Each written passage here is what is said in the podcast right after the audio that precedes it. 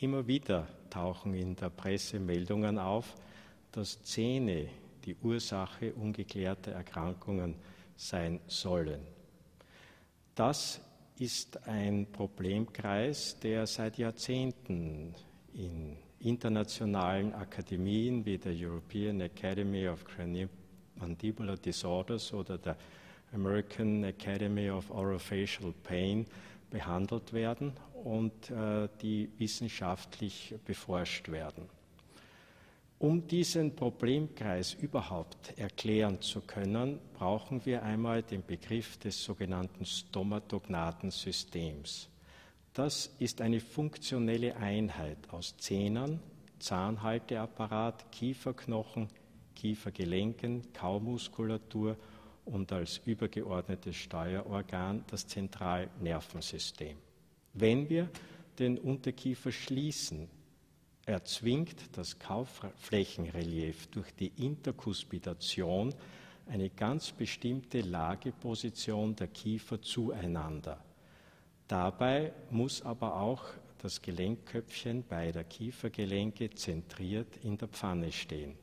Stimmt das nicht, ist hier eine funktionelle Störung vorhanden, dann steht das Gelenk nicht zentriert und daraus folgen unwiderruflich Korrekturmechanismen.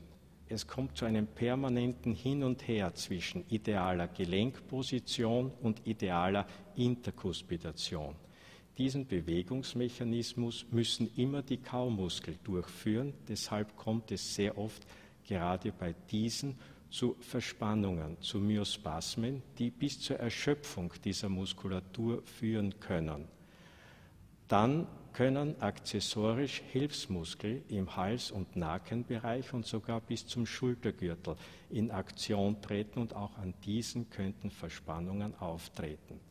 Es müssen aber nicht nur die Kaumuskel sein, wenn wir uns das stomatognate System als eine in sich geschlossene Kette vorstellen, deren Kettenglieder ineinander verhakt sind, so kann auch am schwächsten Kettenglied irgendwo die erste Pathologie auftreten. Es können an den Zähnen Schlifffacetten auftreten, es können Einbrüche im Zahnhalteapparat geschehen, es können schwere Gelenksprobleme auftreten wie Entzündungen, Zerstörungen der Gelenksknorpel oder Perforationen des Diskus und sogar die ossäre Struktur kann deformiert werden.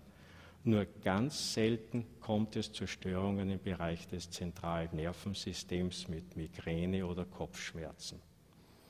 Wenn wir das behandeln wollen, so können wir von zahnärztlicher Seite mit einer Funktionsanalyse eine exakte Diagnostik treffen und als erste Hilfe eine Aufbissschiene anfertigen. Eine okklusale Rehabilitation ist allerdings dann erst die endgültige Therapie. Begleitend sollten myofunktionelle Übungen die Muskelverspannungen beheben helfen. Wir haben aber noch eine Ursache, die wir nicht außer Acht lassen sollten. Nicht die Zähne, die Alltagssituation, die Stressbelastung des Menschen führt dazu, dass er diese Belastung über die Zähne durch Knirschen und Pressen ableitet.